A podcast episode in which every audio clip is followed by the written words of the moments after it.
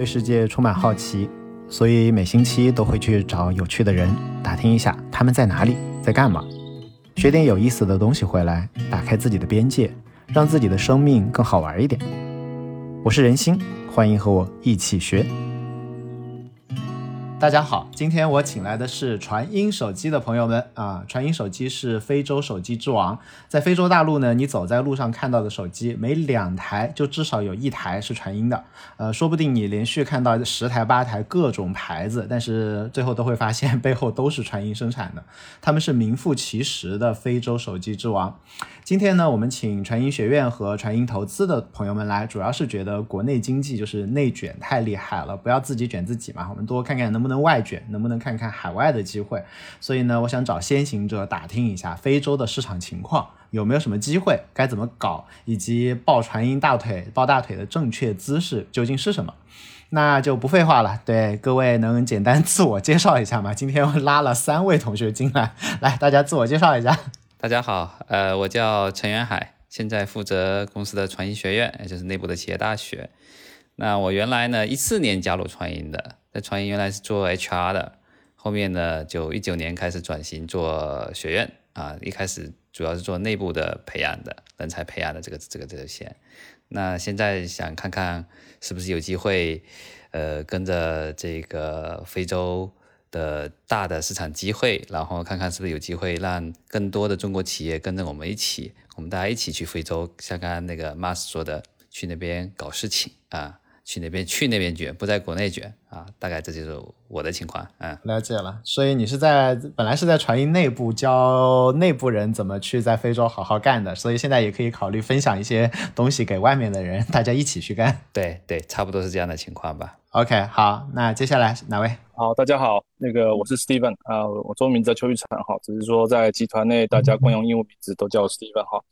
那我主要是负责整个集团的战略投资，好，那我们过去呢，实际是在盘点到底，啊，我们所在这个市场传音在那耕耘这么久的一段时间，那本身传音有哪些资源，我们希望可以把这些资源呢，其实再利用起来。那除了可以去帮传音找到啊第二条或第三条的这个新业务的一个增长曲线，同时我们希望把这些资源呢，能够赋能给到所有有志想到海外去啊创业或打拼的一些小伙伴。好，那所以我们借这个机会呢，也呃跟大家来分享一下我们的一些想法跟心得吧。好，谢谢。了解了。所以远海那边的话是传音的知识，看看怎么能赋能外面；然后你这边是传音的资源和钱，怎么赋能到外面，就全了呀。戴翔，你那边？好，大家好，我叫戴翔，嗯，我是呃二零一零年加入传音，然后就派到非洲，主要是在西非，像加纳、科特迪瓦，然后马里这些国家，呃都有待过。呃，是亲眼就是亲身的，就是见证了传音怎么从零到一，然后呢，慢慢的做成非洲之王了。呃，然后我二零一九年回国，呃，今年的话呢，二零二二年的话呢，就随我们传音学院的院长 Harrison 一起来做这个出海训练营，也是希望呢，利用我们传音在非洲积累的这个经验和堡垒，和也希望拉更多的中国企业和我们一起到非洲去开拓金矿，一起呃挣钱。嗯，就这。好好的好的，所以你是就是已经挖过一遍矿的人，然后来跟大家解释一下，说，哎，我这十年在那边挖矿，那个矿长什么样？我是肉体有感知的，然后可以分享一下这种经验，对吧？呃，我们之前那个金子是怎么挖到的？哎，是是是。好的，那那个大家都已经介绍过了，我就直接进入正题啊，就是我对于非洲其实了解非常非常少，除了知知道人是黑的以外，基本上没了解。那非洲现在大概是个什么情况啊？就是它类比到中国的话，它相当于中国的几几年或者几线城市的一个样子啊？就大大体有没有可以帮忙介绍一下非洲现在的整体上的情况吗？好，那我我来说说吧。就是呃，可能首先大家可能对于非洲第一个感觉就是比较遥远嘛。好，那的确它的直线距离距离中国大概有一万公里哈。那这是一个人口几乎相对大的一个大陆，那总共加起来有十三块十四亿的人口，啊，那目前非洲它是比较割裂的一个一个政治体系吧，哈，就说它目前是由五十四个国家组成的啊十四亿人口，那总体呢它发展的相对比较晚一些，哈，那现在在均这个人均 GDP 的一个啊情况在啊这个啊八百块到三千块人民币啊那那个美金不等，哈。那比如像说现在非洲最大的人口国其实是在尼日利亚，它大概有两两亿出头的人口。那它整体的整整体的这个经济的 GDP 呢，就大概跟人均所得大概是跟呃印度差不多，甚至比印度再好一些。好，那呃现在整体非洲虽然发呃发展的比较慢，但是啊它大概雷同像大概中国在比方说在二零零八年到二零一一年左右的这个阶段，啊主要也是来自于说呃非洲虽然发展慢，但是啊因为其他国家已经把一些新的科技、新的技术发展相对成熟。所以在非洲呢，它所有的发展的啊情况是一个跳跃式的增长。我们就举个基础设施，也是跟传音手机比较强相关的啊，我们就举这个叫基基础建设通信吧。啊，通信呢，其实呃，非洲是在大概是在二零一一年左右，其实正式进入了三 G 网络。啊，但是它到了二零一四年呢，其实就呃这个进入到了这个四 G 网络。好，那所以它等于是说，其实把过去其他国家在发展的这个历程，其实做了压缩。那甚至于说，其实，在呃这个三 G 手机一起出出现没多久，其实马上四 G 手机也就进入到这个市场。那目前呢，四 G 手机可能啊在非洲现在是存续大概在呃三年左右的时间，其实也逐步在迈入五 G，只是说五 G 现在这个发展的速度啊没有像其他这个已开发国家这么快，但是总体呢在联网上其实已经没问题了。好，那这个也也凸显在。啊，其他的整体的这个呃基基基础建设上，主要都是因为其他国家已经都把这些技术啊发展的相对成熟之后，其实非洲就直接接收。那我想传也是基于这个啊有有个起那个使命跟愿景吧，希望能够让尽可能多的人尽早享受科技与创新所带来的美好生活。这也就是我们把其他国家这些啊这个相对好的一些产品跟技术呢，透过本地创新模式带到啊这个市场去。好，那也随着人口经济啊，人口啊基数大，那也随着死亡率的在下降，啊，那其实各个国家呢，其实也意识到这个所谓工业化的重要性，因为工业化所代表就是这个叫做就业机会，啊，所以啊，非洲国家也逐步在往工业化进程在迈进，好，那所以我我我们在看的是说，随着基础设施的逐步完善。那工业化其实也开始在往前推进，再加上其实有比较大的人口基数，所以整体的非洲的经济或者未来的一个增长潜力，其实相对是啊可以被预期的啊。这个大概我就从比较宏观的角度来介绍一下现在非洲的整个情况。了解了。我我刚刚有两个词，其实我听到还挺震撼的，因为第一个就是说比印度好，其实在我脑子里面，非洲是比印度落后的。我刚刚才知道它其实比印度好。对，因为这也是局部国家啦，因为刚刚也跟大家提到说，其实整体的，因为五四个国家嘛，它的 GDP 的分布在八百到人所在八百到大概三万左右嘛。好，当然也是有比印度差，但我就单独指尼日利亚这个国家。哦，尼日利亚比印度好，了解。那整体上的话，它是相当于中国的二零零八到二零一一，还是说只有尼日利亚相当于中国的二零零八到二零一一啊？呃，从整体在呃每个国家的一线城市吧，啊，一线城市现在呃就类似像国内的现在的二线城市啊，差不多是这样的一个情况。好，所以啊每个国家的呃一线城市其实都大概在在介于在零八到一一年中国左右。哦，那比我想象当中还是要好很多。我我之前一直以为非洲像中国的八十年代，那其实我错估了三十年。我一直以为他也 对那个经济，对对对对他的判断，所以还是要找真的你们来问一下。呃，然后你如果提到二零零八到二零一一的话，其实中国在二零零八之后到现在，其实有一个非常快的上升的一个通道，就是每一年都在高速增长。那你你从你的角度来看的话，未来十年中非洲会重复中国的二零零八到二零二零的这么一个高速增长吗？未来十年？呃，从我们在看这个整体的，不管是从商业或者经济的发展历程吧，哈，啊，其实我们除了看非洲，我们也在研究过去从呃美国到中国，那中国啊出海到比方说印度、东南亚。啊，我们发现呢，其实商业的规律都是雷同的，啊，只是说在不同时间节点，在不同的区域，用这个本地居民所选的方式啊，把这些商业机会给实现下来，哈。所以，我我们在判断，虽然说现在还未发生哈，这但看到的一些呃潜在的 index 吧，其实我们是觉得说，在非洲啊是有可能沿着，比方说呃啊印度跟东南亚，甚至于说。啊在早期的中国这样的一个发展历程来往上走的哈，所以呃我们其实也在看到了是说，可能过去在中国啊一路走来发发生的这些商业机会，可能在非洲都是有可能可以实现的，特别说它有一个比较。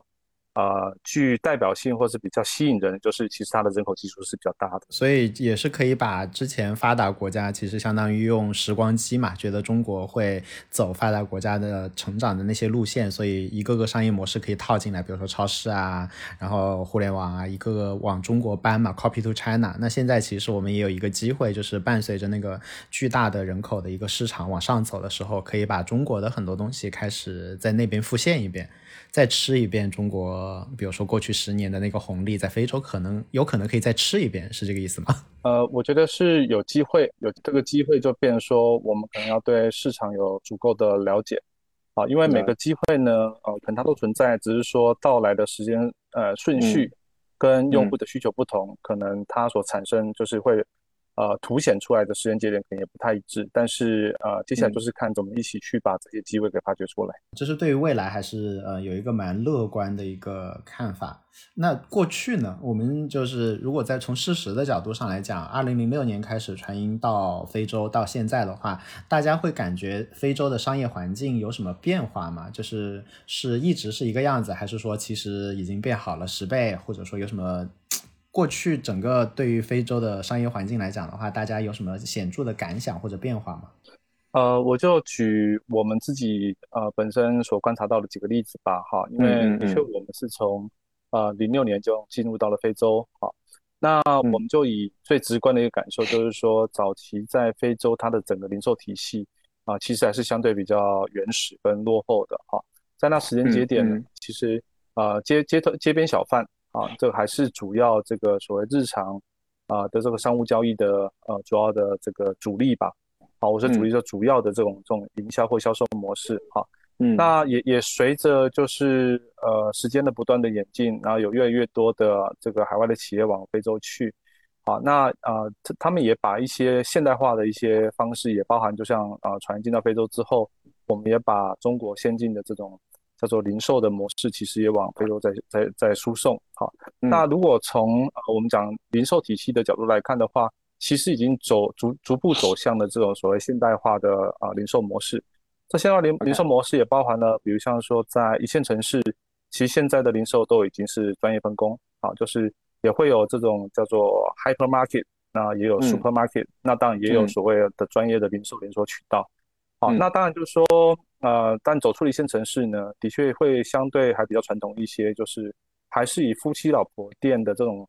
呃，就一家店，然后有两个呃一家人他们经营，啊，什么东西都卖，啊，走出一线城市还是呃属于这种比较传统的形式，但是呃这个整整个啊这个发展的体系其实是在改变的哈，那那这个可能是我们从。呃，这个呃，从最一开始我们做手机销售，触及到零售所观察到的一个点吧。那另外呢，也随着现在移动互联网的逐渐啊渗透到非洲的呃大家的日常生活中，那这也是取决在说，因为过去呢，呃，其实非洲并没有所谓的 PC 互联网哈，所以大家对互联网其实是没概念的。那也随着这个智能机的逐渐普及，那用户开始透过智能机的上网，那也再加上，其实呃，疫情的一个讲推波助澜吧，啊，其实大家意识到是说，其实透过呃智能机登录到移动互联网之后，其实它可以做的事情其实是更多，而且它的想象是呃过去没办法实现的，都可以透过互联网来实现。好，所以呃这个互联网其实在近近三三四年的对非洲呃居民的影响呢，也是相对比较无远佛界的哈。那这当然也是伴随着现在整体的网络从三 G 也引进到四 G，而且四 G 网络也从呃三年前只有一线城市部分区域有，到现在呢，其实到了呃一点一点五线城市以上都已经全面覆盖。好，所所以这个呃互联网的进程呢，其实也让更多的这种啊不一样的啊商业机会、商业模式也在非洲诞生哈。啊，特别是说过去的呃像我们刚刚在在探讨零售，零售过去是纯线下。那也在一四一三年、一四年呢，啊，这个，呃，整体的零售也雨后春笋，开始在发展的像这个线上电商的机会。好，那也借由呃这电商其实，呃，因为非洲的这个总体的银行渗透率还是比较少，有银行账户人是比较少的，所以金融科技呢，反而是在这几年是啊，在非洲整体啊相对比较火热的一个话题，相对啊去构筑这种金融科技创业的也相对比较多。好，那也借由互联网的逐渐普及呢，其实呃各行各业包含了啊，比方说这个非洲还是有很多农业立国的国家，啊，这些农业也逐步在走向科技化。走向互联网化，好，这个都可能是我们呃始料未及的哈。那也包含就是呃产品呃越来越多，整个效率也逐渐在提升。所以啊我们也看到近期啊过去呢都是只要有货的商家他自己就有这种啊自己的车队去做这个商品的配送，但也逐步开始发展成为就是说成体系规模的这种物物物流企业。啊，虽然说现在物流企业其实相对规模还都是比较小。啊，但是这也跟啊过去几年是叫做啊跟刚刚讲夫妻老婆店一样，就是我自己一家店卖所有货，那我我有卖货的，自己就有车就有车辆去配送，啊开始也产生了这种叫做现代化的这个配送服务。好，所以如果从从这总的来看的话，呃，非洲的经济是在往上走的。好，那也随着啊这个不断的进呃科技手段进到啊非洲去之后，其实。总体不单独只是经济在发展，其实总体的这个啊科技创新其实也是跟着全球脚步在往前走啊。那这也衍生出来，就是我们也看到更越来越多啊这个非洲过去到海外啊去求学的这些啊学子也逐渐都海归回到本地去，所以创业市场也逐逐步是热热闹起来了。哎，刚刚我我刚刚听您讲的话，想到一个非常俗的一件事情，就是一听就是互联网整个在崛起，而且互联网跟线下经济的融合也有。而互联网的话，非洲主要是用的是移动互联网，而移动互联网呢，主要就是用手机嘛。非洲的话，那传音的手机每两个人就有一台是用的传音的嘛。那本质上来讲，其实我们看到中国有什么好的机会，比如说有 TikTok，有有什么东西出来之后，其实如果可以跟传音合作，其实是可以瞬间铺到半个非洲的那个那个量的。那传音之前有没有做过这方面的事情啊？不管是扶持自己内部的 APP 也好，或者扶持外面的 APP 也好，我总感觉好像可以直接。抄一个或者 发明一个，然后靠传音的量直接铺下去，好像就已经可以拿到一块巨大的市场了。的确，非洲对大家是比较遥远的。那过去呢，真的专注在耕耘非洲的啊这个机构其实相对比较少。那对啊，我们其实呃也在思考，是说其实希望能够把传音现在在非洲沉淀这十几年来的经验，也包含这资源呢，如何能够把它的系统性梳理成为是一个平台。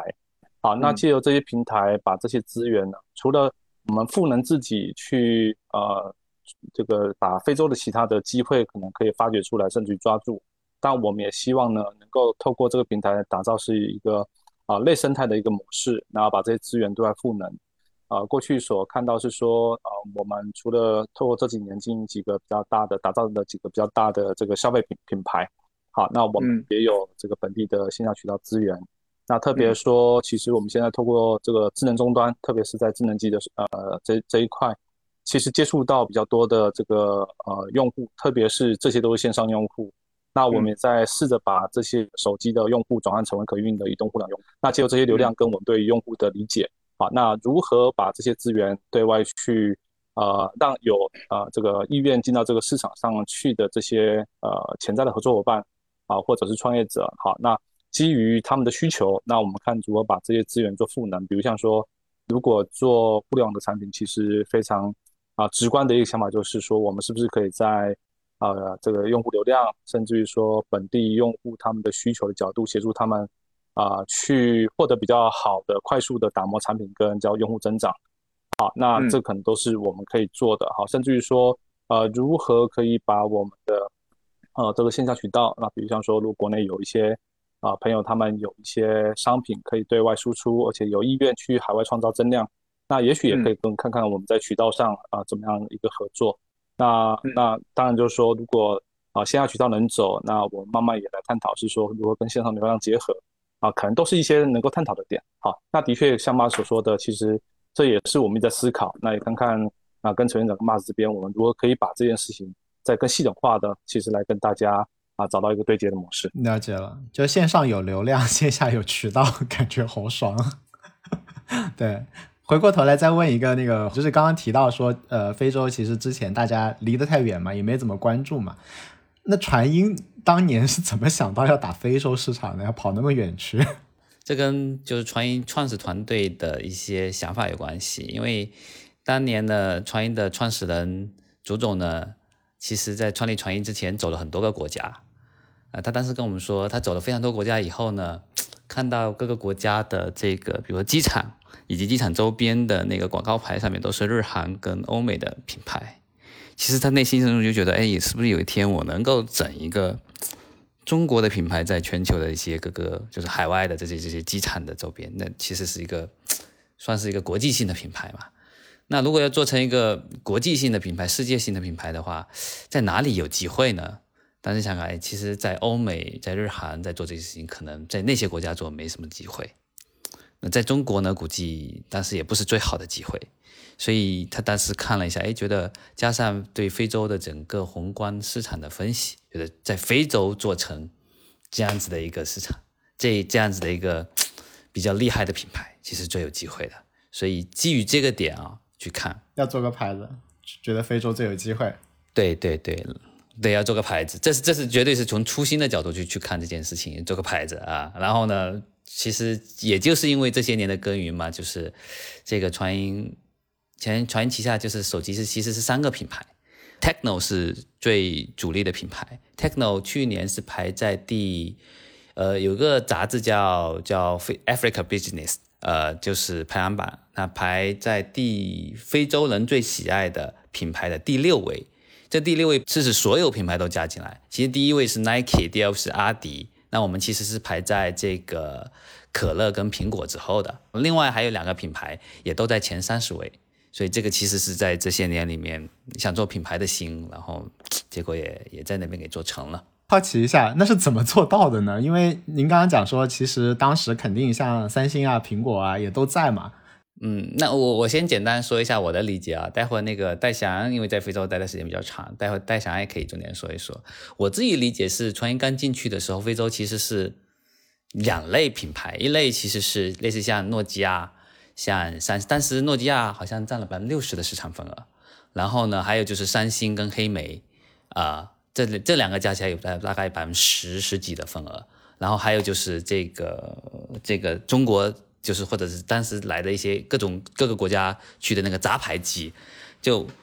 杂牌机呢就就比较便宜，但是呢就就就质量很差，然后呢。像三星、像苹、像三星、像诺基亚，但是还是相对比较贵的，这不是普通人能买得起的。所以呢，呃，当时传音就切了一个不同的定位，也就是说，我们是不是有机会做的非洲人相对就是非洲的普通人相对可以买得起，但是质量又是比较靠谱的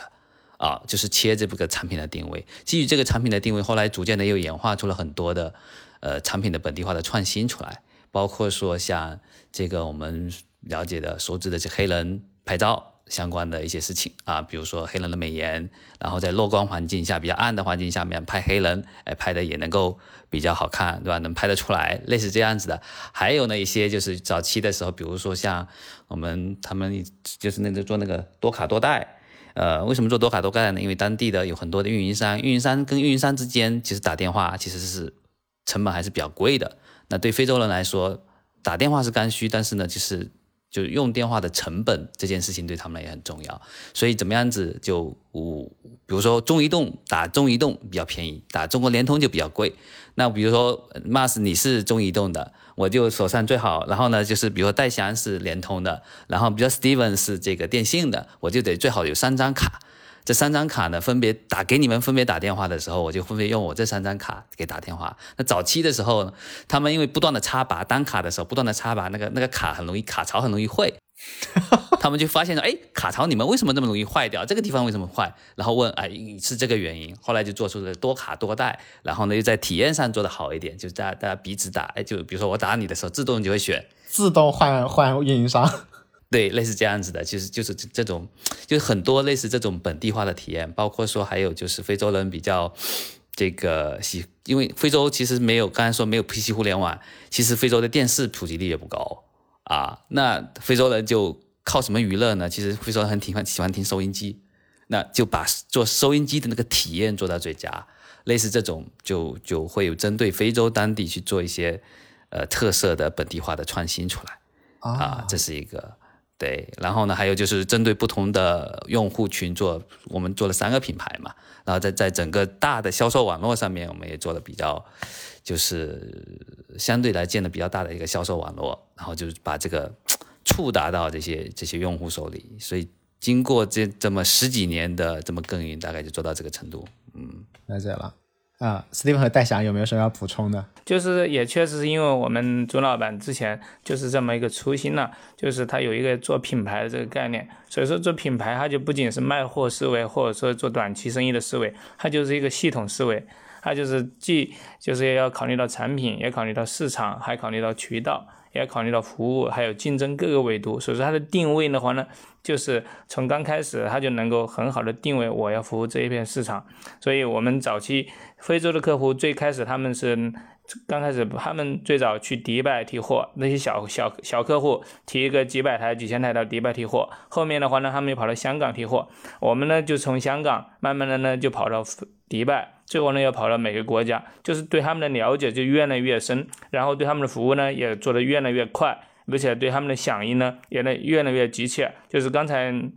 哈尔森讲的产品方面的话呢，我们做的产品基本上面就是为非洲定制的，所以说非洲的消费者是很自然的觉得，包括大电池，包括多卡，包括呃像嗯这些东西呀，都是但对，因为其他的品牌他们是没有考虑到把非洲作为他们的一个卖点的，包括最早的诺基亚也好啊，三星也好，他们卖的好，只是因为他们有品牌这种优势在那里，但是他们对产品的理解，对客非洲客户理解基本上是没有的，他们也不会像我们那样子。派中国人过去也不会像我们那样子常住在那里，而且我们做完产品了解他们之后，我们还做市场，然后还有就是服务。很多其他品牌他们可能就是只是我卖货思维，根本就没考虑服务。我们刚开始进入非洲的时候，我们就首先跟着一起去的就是我们的售后。我们在每个国家刚开始首都建售后中心，然后后面在重要的城市建售后网点。所以说我们的售后是整个非洲最强大的这个售后体系。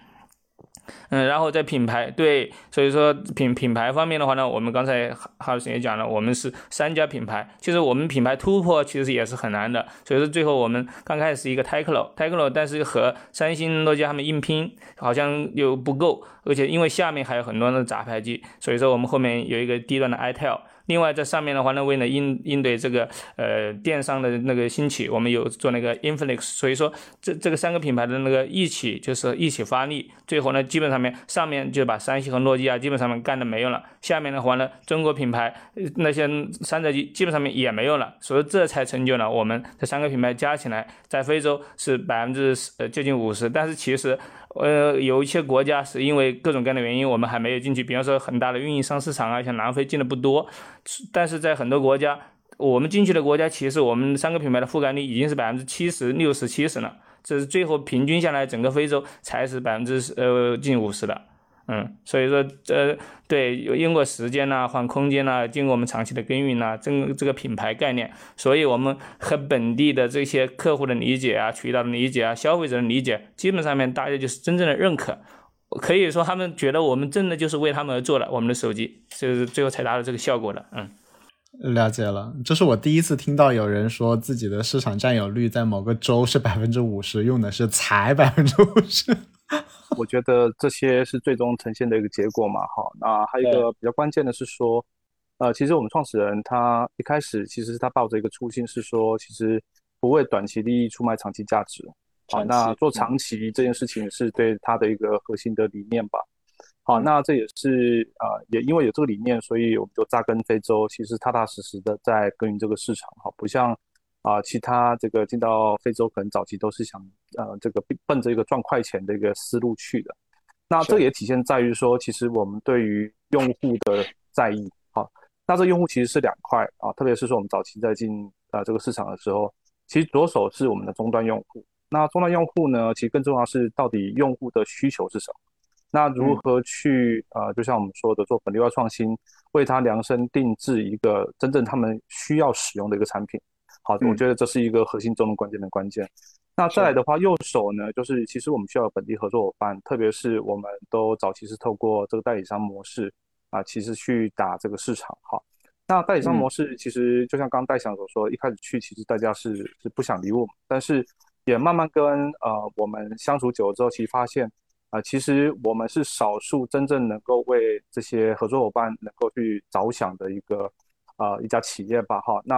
啊，其实呃过去这个。呃，朱总他常来讲是说，其实他去呃非洲跟这些合作伙伴合作，并不是为了能够跟他们啊，透过他们赚多少钱，而是说，其实我们是带了一个盈利解决方案去给到他们。好，唯有就是说，我们这些合作伙伴，然后跟船员合作，能够有啊更好的发展，或者是讲更直接，能够有更好的利润，其实这这个呃商业的循环才能够走得起来。好，所以我们是两头去在意用户。左手在意我们终端用户，右手去在意我们的合作伙伴。合作伙伴。那借由我们带啊这个更更好的一个啊，不管是产品或是更好卖的呃这些品类啊，那也找到一个对的合作模式，我们跟呃这合作伙伴共享利润啊，那这样逐步才把这个业务给做起来的。了解了，所以其实还是非常的跟本地扎的非常的深，然后扎根也扎了非常长的时间。那这样的，我好奇一下，就是传音公司里面现在本地人的比例多吗？就是有有很多非洲人在传音公司吗？呃，传音现在如果要算在非洲这个地方，我们大概有差不多接近一万名非洲本地员工。哇，呃，从从上到下这个，然后派过去的中国人大概两百多吧，接近三百。这个是在非洲这个。那个地方，因为我们其实传音，我们是把非洲作为主要那边主要的人，主要是销售、市场、服务啊，然后还有一部分的这个一部分的制造啊、组装工厂等等这些方面，还有包括手机售后维修啊在那边。那其实总部这边还有一些，就是国内其实是总部，就是供应链啊、研发。呃，还有总部后台职能啊，等等这些这些这些人，那这些就是在国内的人，大概加起来有四千多人。就是经常会有一些成见嘛，就是会觉得非洲本地人的话比较难管，因为天性自由奔放，呃，那个乐观嘛，对吧？就不比较不好管理，就是这是真的嘛？就是他们跟中国人有很大的差别嘛？就是传音是怎么解决这一类的，就是相当于不同的人人的文化和他的工作意愿度的这种问题的呀？首先有没有这个问题，还是说这只是一个成见？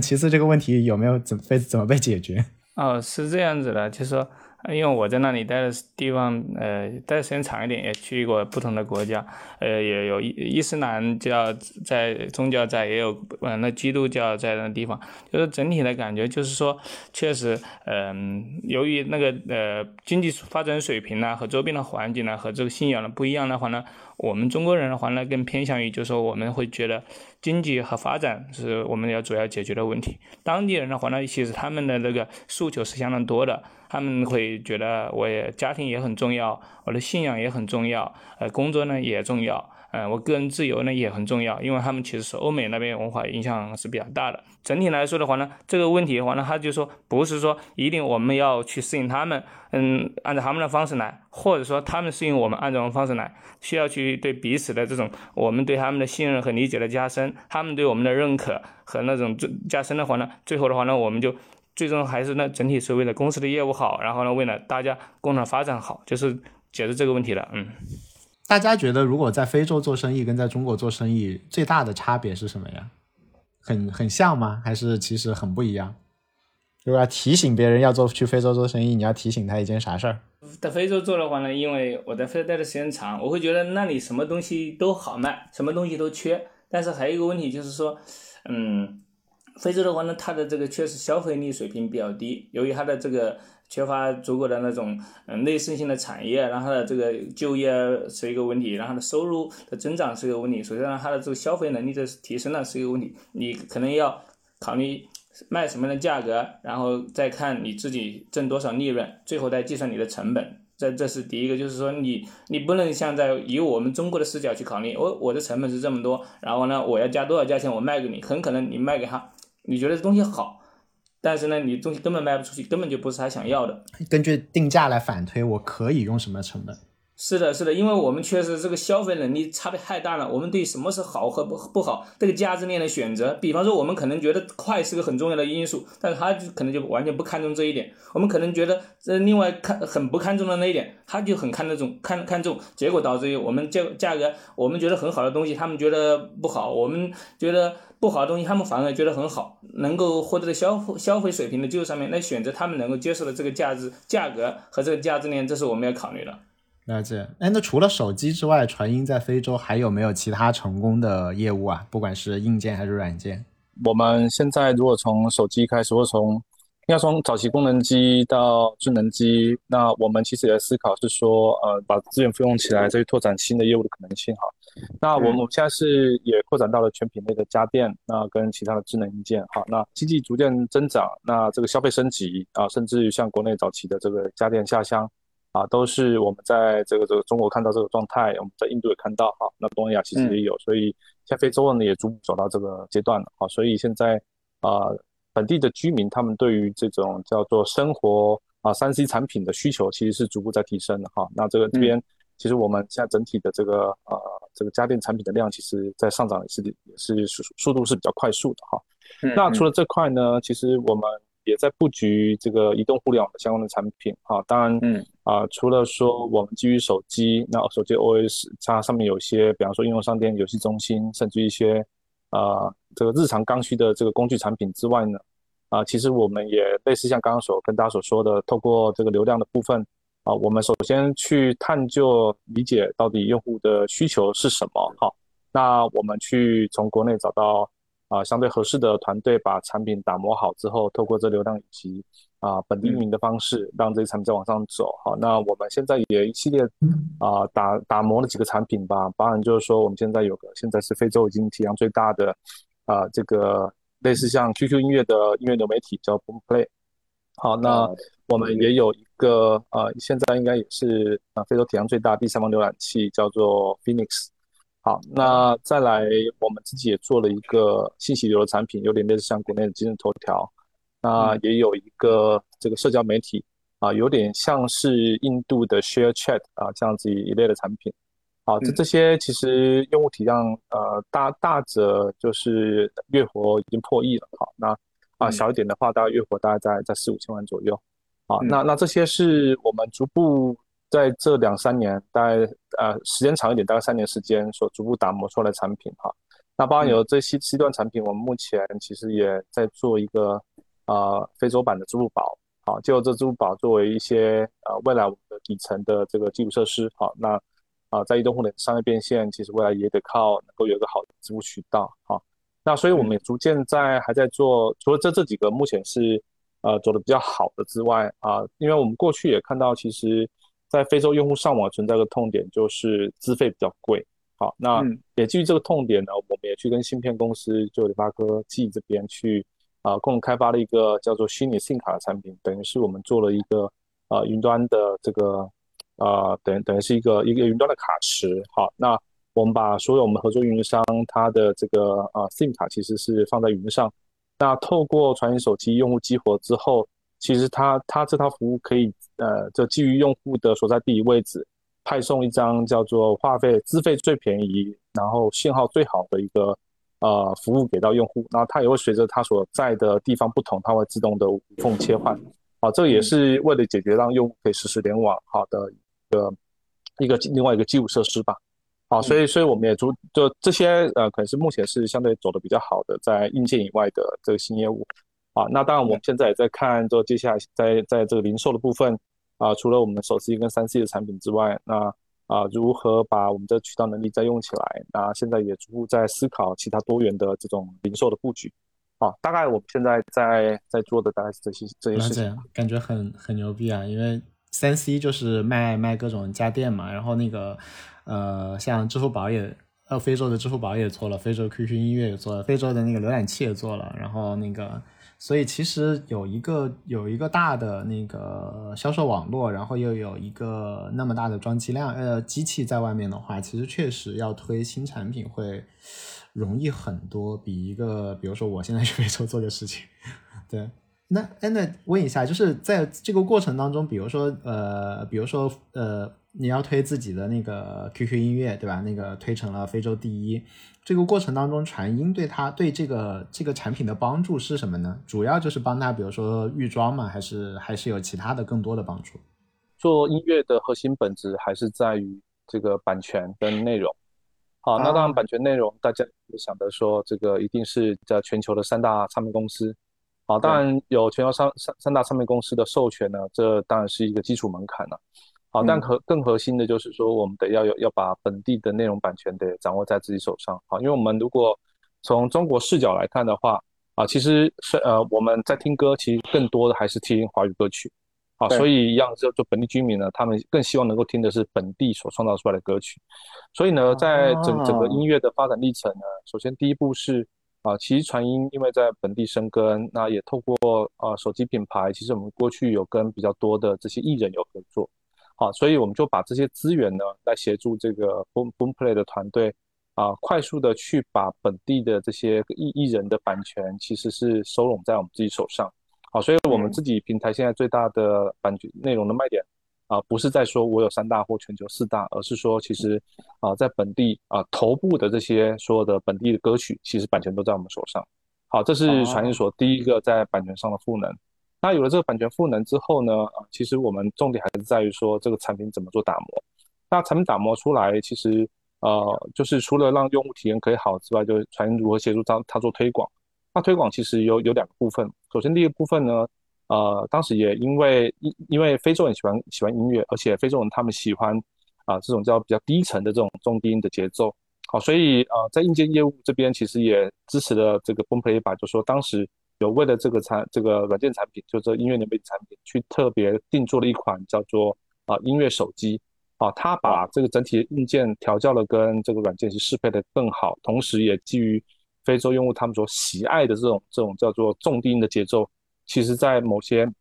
呃在喇叭上其实有呃做的特别优化，在这个音频的算法上有做的特别调教啊，所以在那时间节点协助这个 Boomplay 就在市场上一炮而红。好，那我想这是一这一方面。另外一方面呢，也刚刚所提到的，就是在流量的支持上吧。好，那我们呃这个把 Boomplay 就全线预装在传音的所有的智能机上，那推推向用户。那推向用户之后，那这个啊 Boomplay 这个产品也跟我们的手机品牌做联合的市场推广及营销。好，那再特别是说，其实我们除了呃这预装出去之外，其实我们会透过 OS 去做啊用户的这个拉新跟唤醒。好，那。所以等同是说，我们透过对这个这个对于手机用户的理解，我们在对的时间点，那透过这个运营手段，然后可以透过 OS 的这这个触及，来让用户知道说，哎，有 Boomplay 这样的产品，协助他的整整体的这个用户的活跃。好，是那那除了这些之外，就是因为在非洲呢，其实，在有些国家，其实经营这种叫做啊内容业务呢，是需要有本地牌照。好，那我们也透过我们本地的。呃，这个团队以及呃这样资源协助团队，其实是呃比较快速的去把啊不同国家的牌照给拿到手上。好，这这这是这我想做传音给对于这些啊软件业务或者说这些新的业务的赋能，或是我们刚刚所说的啊这个平台能力啊，会从叫做本地的地头关系到这个他所需要的呃地头的其他商业资源，比如像我刚刚讲的这个艺人的版权，一直到我们对于这种流量的赋能。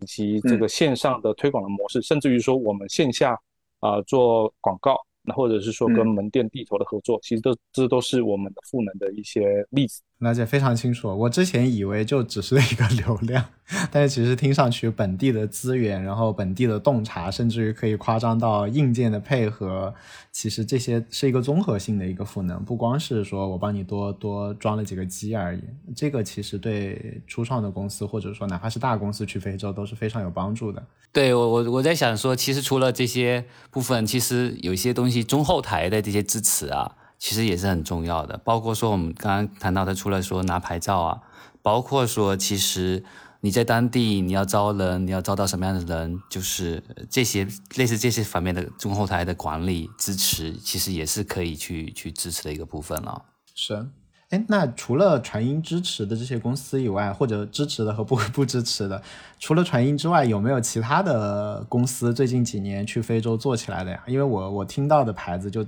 反反复复听到传音嘛，还有没有其他的产品或者公司在非洲、中国的过去做的挺好的？还有吗？呃，我想几块吧。呃，我先讲从传音出发，除了我们自己呃做了一些事，其实我们也跟一些国内合作伙伴有合作啊，包含就是啊，我们跟网易有些合作，我们跟腾讯有一些合作。啊，那借由呃双方的一些资源结合呢，其实在本地找到一些啊产品落地的呃这个机会点。啊，那当然就是说，除了传音呃这个为为这个出发点之外呢，其实也逐步有一些国内的企业看到非洲的一些机会吧。啊，包含其实呃像这个昆仑万维，其实他们也是算是早期比较早在非洲有布局耕耘互联网业务的。好。那也包含了，比方说在电商领域，啊，像大家过去所知道的，呃，在肯尼亚有个 Kilimo，然后在呃这个加纳有个 Kiku，好，这些也都是从中国看到非洲机会点去的，哈。那除了这些线，这个这个线上到零售，其实也有一些啊中资企业，其实他们在本地有设置这个日化品工厂。啊，其实也在本地这个进行日化品的生产与销售，因为啊，非洲也有个问题点是机会点，就是其他的本地的生产制造目前相对是比较匮乏的，啊，所以呃，它的商品呢有百分之九十都来自于海外进口，那这百分之九十里面有百分之七十都源自于中国，好，所以早这在大概五年前吧，就有一批其实看到这个呃在本地生产制造机会的。呃，国内的这些友商其实也到本地就设厂开始在做这件事情，然后也一直到呃，从二零二零年疫情起来之后呢，啊，因为过去大家可能知道说，就像我刚刚所说，这个本地供应链是匮乏，所以呢，就有一群这个非洲小哥啊，他们大家可能比较知道是长期 base 在这个广州，那他们就是人肉采买，这就是人来广州选了货，透过这个航空公司的这个空运叫 cargo bay。把商品寄回到啊非洲去，然后再由非洲的这些厂家就带这些商品出去卖。啊，但是因为疫情之后，其实啊来不了。那其实在这这段期间呢，这个从中国出去的跨境电商就逐渐火热起来了。好，等同说以前是非洲小哥自己得要来人肉来选，好，现在等同是说我们国内这些出海的跨境电商帮他们选好，或者说把这个平台搭到非洲去，让他们在地头就可以选。好，所以这这些都逐步逐步都越来越多。那当然，在更早期一点哦，这个还有一些，比方说去非洲淘金采矿的，好，或者是像我们国内有非常多国企去做公共建设的，好，这些，但这些是比较早。但是就近期呢，的确是从呃这种 FNCG 的本地生产制造，然后到这个电商，然后到现在的互联网，好，那这个是逐步逐步是去的公公司是越来越多了。早期是挖矿的，后来是开厂的，然后现在是可以直接做跨境电商，直接在中国往非洲卖东西的。了解了，哎，如果从你们当地的视角的话，还有哪些机会被低估了？建议就是那个我们来听播客的同学们想想说，哎，你是不是可以匹配这些机会？有哪哪些机会你们觉得说大家还可以考虑一下？说非洲未来几年应该这件事儿还不错。就我们觉得非洲遍地是机会，原因是因为 它真的太太多是空白了，太多是空白了。只是说刚好传音一开始所所切进去所抓到这个机会是从叫做手机或智能硬件开始吧。好，但智能硬件呢，其实因为因为呃现在手机相对是呃这个需求是强刚需啊哈，但是呃随着这个呃比方说这种叫叫做联网的基础设施越来越好，其实它的啊，能够联网的带电产品其实是会呃机会是是会开展出来的，好，所以所以这可能是一个机会点吧，哈。那另外机会点呢，呃，也基于智能硬件，其实现在所看到就是呃这个再加网络的普及，其实互联网啊，互联网现在还处于一个，因为现在如果从智能机渗透率来讲的话，大概百分之四十七、十八啊，在四十七左右吧，啊，这个也是如果从中国看，大概是在二零一三年左右的一个一个渗透率的水平。好，所以如果随着智能机普及，然后这个互联网用户越来越多，哦，那那我想这互联网的潜在的机会点可能是大的哈，但就是看从不同的细分领域啊，大家怎么去做不同的布局。好，因为再加上如果十四亿人口，我们就抓一半，如果有百分之五十是互联网用户的话，哇，这个这个嗯，这量也挺可观的。好，那再来就是像刚刚所说的，本地缺乏的供应链，好或缺乏缺乏生产制造。好，那所以这个呃，在本地。啊这个工业化的进程上呢，其实我觉得是再加上它的劳就是人口多多，除了是市场大之外，啊，其实非洲还有一个特点，就是应该两个特点吧。第一个是它的人口结构非常的年轻，啊，因为它平均年纪只有十九岁，再加上呢，它是全球现在劳动力其实每年供应最充足的一个地方，啊，所以基于这些劳动力的需求，再加上有大的市场，要拿基于到大的劳动力的供给，再加上有大的人口红利的这个需求，啊，其实呃，这个叫做找到一个能够本地工业化机会的点，好，这个可能是我们现在可以也也去探讨的。好，那那再来，其实呃，我们所看到这个本地大家还会呃琢磨比较多的，其实反而是在农业这一块。好，因为农业，对农业就是第一个是说，因为呃这个非洲一样人口大，有人就得吃饭。那吃饭呢？过去其实非洲在农耕技术上还是相对是比较落后的，好，所以现在也看到非常多这个欧欧美的国的这个这个呃单位呢，他们是带着先进的这种农耕技术以及叫做科技应用，其实在是在布局这个非洲本地农业。我就举个例子吧，啊，这个例子呃可能不太相同，就是说其实像我们都理解郁金香，郁金香其实呃大家想到应该就是荷兰吧。啊，但是呢，现在和大部分出口的郁金香都是从肯尼亚跟埃塞俄比亚所送出去的。好，包含就是全球在喝的咖啡，其实基本上咖啡豆都是也是来自于东非为主。好，那为什么要这样绕一下？它不止直接从非洲出呢？呃，对，就就是，但是是呃叫做荷兰的企业，但是在啊非洲耕种，直接从非洲出口。啊啊，对，是。好，所以就变成说，其实呃这个潜在这这不管是农业或者叫精致农业吧。啊，其实这这个机会点其实也也是大的。好，那那还有一个就是潜在的医疗的机会吧。好，嗯，那最近其实大家在本地创业者，其实在看这医疗的呃的团队，或者是开始在呃践行这医疗创业的团队也挺多的。哈，因为要人口多，然后再加上其实过去还是有些疾病。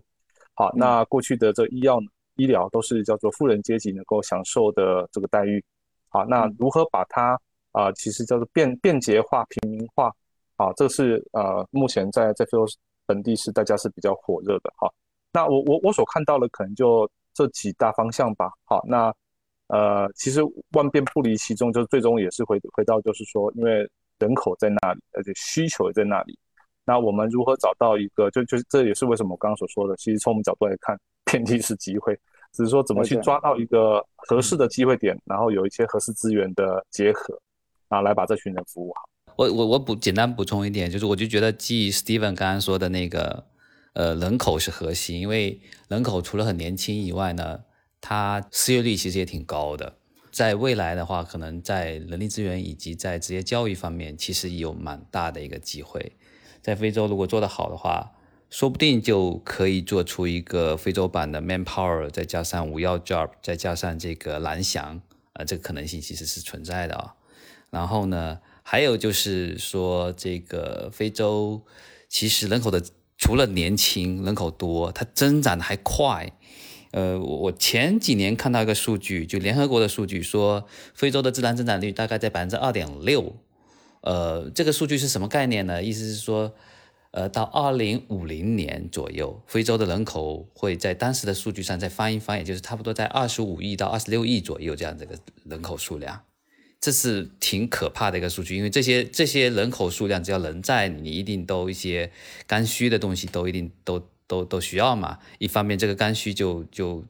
包括说你的就业，包括说你的教育等等这些，其实是都需要的。还有一些就是可能包括说，除了农业以外，还是本可以做本地化制造的东西，其实是未来是有蛮多的机会的。啊，能够做做做进口替代这些这些层面，特别是可以先从那些就是不需要太多配套的，可以直接做做本地制造的，其实机会都还蛮大的。嗯，了解了。对，刚刚陈院长提到提到一个点了，就是从这个 HR 跟教育哈。那第二，既然提到教育，其实国内前段时间其实教育是非常火热的嘛，哈，那也很多人布局。啊，当然有有一些原因，所以导致说，哎，这些教育的产能可能被闲被闲置下来。哎，但或许这些。呃，过去的这些在做国内做教育的人，嗯，或许也可以往这个市场来走走。是了解了。哎，所以嗯，因为刚刚两位都讲了非常多嘛，那个一下子有点记不过来，所以如果比如说之后我想对非洲更了解，然后那个比如说哎这种机会到底是什么，我想查阅一些资料的话，有什么信息源是推荐？就比如说哎，你们可以多看看这个网站啊，那个公众号啊，或者关注一下谁谁谁啊什么的，是可以多了解一下非洲的嘛？有什么信息源推荐吗？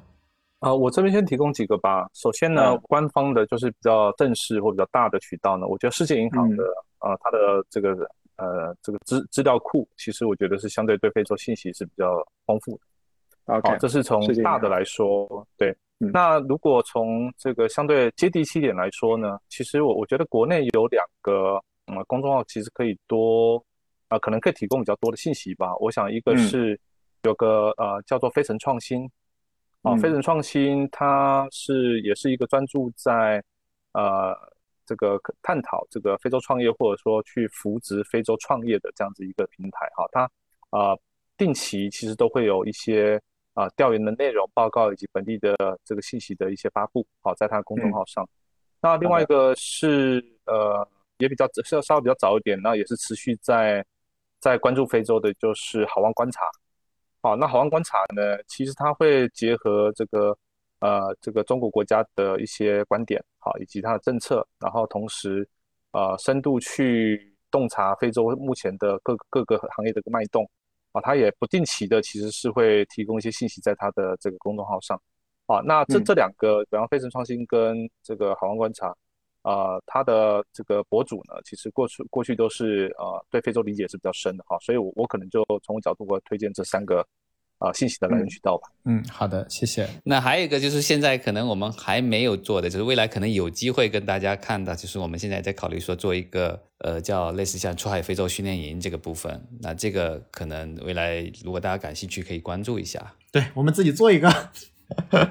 对，下次就可以打自己的广告了。现在是帮别人打广告。那除了就是这种网上看一看之外，比如说我想去非洲考察一下看一下，有什么渠道和机会嘛？是我去找个旅行社呢，还是说传音这边有一些呃方式方法可以一起，比如说去非洲逛一逛之类的？对，这这就是后面我们如果这个我们把那个出海训练营做起来了以后，其实这个是是其中的一个产品啊。了解，就是除了上课之外，还可以去非洲看个狮子，然后逛一逛，对吧？对对对，一起去现场去去看一看，因为你比如说，就是上课也不能在老在中国上讲非洲的事儿吧，你现场去交流，可能是体感会更更更强烈一些。对，那还有就是像我团队这边吧，就说呃，虽然我们是要到到传音的站头嘛，哈，但是嗯，我团队呃有蛮多同学都是过去曾经长长期驻扎在非洲的哈，嗯，呃，比方说有呃过去是呃这这个驻扎在。肯尼亚、埃塞俄比亚或是尼日利亚的，好，或还有在埃及的，好，那我我我们也欢迎啊，就是如果大家对于非洲其实有一些想法，或是有一些 idea 想一起交流探讨的话，我们也随时欢迎大家一起多多交流吧。好的，好的，好的。然后那其实就是除了可以找你要钱之外，还其实还可以找你要认知，对吧？要要要各种经验，这个大家互相切磋、互相交流，对，挺划算的。就我现在假想自己是要去非洲做点事儿嘛，对，就。以这个身份来提一些问题啊，就是如果我还是对非洲的营商环境有担忧，就是我我只想干事儿，呃，传音帮忙搞定一些什么租房子呀，什么什么营营营业执营业执照啊，什么这种传音是会可以帮忙搞定的吗？这个就是我想这就是我们总体的平台能力输出的一部分了。好，那嗯啊，其实应该是这么讲，其实，在非洲呢，因为因为嗯啊，如果一样就回回溯全全球的这经济发展啊，在在比较早期阶段呢，一定都会有这种。这种坑坑巴巴、奇奇怪怪的一些现现象，好吧？对，像早期的国内，然后或者是说像现这个呃东南亚，呃像印度啊，那东南像越南、呃缅甸，甚至于呃这印尼，其实也都会经历这样一个历程吧。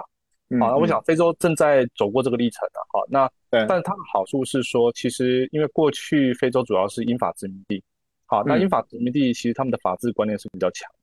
好，那我觉得非洲有个好处是说，呃，第一个是。啊，他会把所有的监管其实是呃这个有言在先啊，先有明确规定。好，那只要大家能够啊按照这个监管走啊，当然这监管背后可能有也会有一些人为的因素，但是呃这些人为因素呢啊反而都好处理。那就我们在想的这种平台能力输出呢，也不单图只是传音的资源啊，但或者是说传资源也包含了过去我们在地头上的理解，这理解包含的就是不管是对政府关系、对本地的商业环境，甚至于刚刚所说的这个啊，如果大家有机会一起做一件事情，我们协助他去招人，把团队组建起来，甚至于说把本地的一些呃这个这个地头的工作，我们都协助他们去实现。我觉得这都是都都是都是我们觉得可行可做的。了解了，所以地头的事情是传音可以帮忙的。那刚刚我还听到说，就是那个产品的话，其实传音还可以帮忙，就是呃线下有销售渠道，线上有流量，而而且还会有本地的人的搞资源和本地的洞察，这些东西是不是？比如说一个公司，不管它是创业的还是一家大公司，它如果找到传传音，然后发现，然后传音发现，哎。这家公司其实也是我的战略方向上我需要需要的，然后可能双方就可以谈一个合作的方式。然后传音是呃线上流量、线下渠道、本地的资源都是可以提供帮助的。但是可能大家要谈一个怎么样分分分的一种方式，是这些都是一种开放的资源吗？对，是的。我想只要大家觉得这个市场有机会，然后也觉得传音的资源能够帮上忙，我觉得我们相对是比较开放的。呃，想法来探讨任何可能潜在的合作机会或跟空间，啊，所以这我想这都是没问题。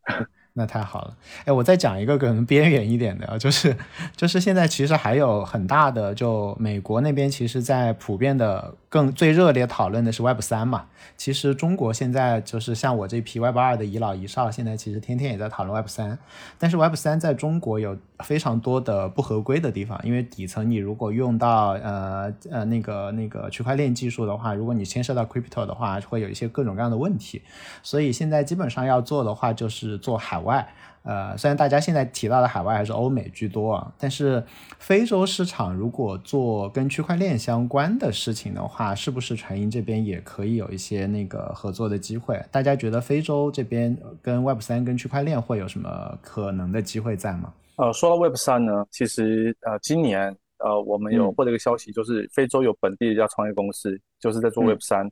啊，融资其实已经是几千万美金的一个估值了。是，所以 不要觉得这个这个非洲好像发展慢，但是反而它就是跳跃式的啊。最新的这个呃科技形式呢，都是最有可能可以直接落在这个市场。是是是，我就是这么觉得。对，当然如果从这个 crypto 的角度来看的话，啊，的确非洲有些国家其实对于这个数字货币啊是持比较谨慎态度，甚至有些国家其实是也是禁止的。啊，但是有些国家是开放的。啊，但是呃。就是如果我们是基于区块链的技术，因为其实呃，可以就或或者是说这个数字货币其实是区块链的一个场景嘛。对。那我们如果是单独就区块链的本身技术来啊发展可能的 Web 三，或者是说呃任何的这种叫做商业模式甚至于产品的话，其实这应该都都是没问题的啊。其实我们自己本身也在关注区块链。好，那只是说我们如何基于本地啊这个法规的要求。那我们只要能够呃做的合法合规，其实我觉得这个问题是不大了。了了解，我也是觉得，就是往往就是就好像您刚刚提到说，非洲从三 G 到四 G 就非常的快嘛，所以我觉得很有可能这种花里胡哨的最新的东西，往往是在最边缘的市场先出来。所以非洲其实对于 Web 三来讲，很有可能是最有可能的一个一个市场。好的，那个就问了大家这么多问题，然后总的来说，我就是觉得说大家在非洲很牛逼，然后非洲机会就几位同学都觉得遍地是机会，然后传音能够帮上忙，感兴趣连接各位的就可以发个邮件啥的，我们先可以连接上，以后我们再看能不能做一些线下的活动啊什么的，可以呃当面的让让感兴趣非洲的同学的话，可以大家一起聊聊天，然后看看有什么事情可以一起做的，不管是做实体的有渠道啊，做互联。互联网的这边有流量，然后做 Web 三的的话，这边可以搞定当地的一些本地资源，所以都是可以合作搞一搞的嘛，不要内卷了，大家一起去卷非洲。好，那么今天就到这里，谢谢，谢谢。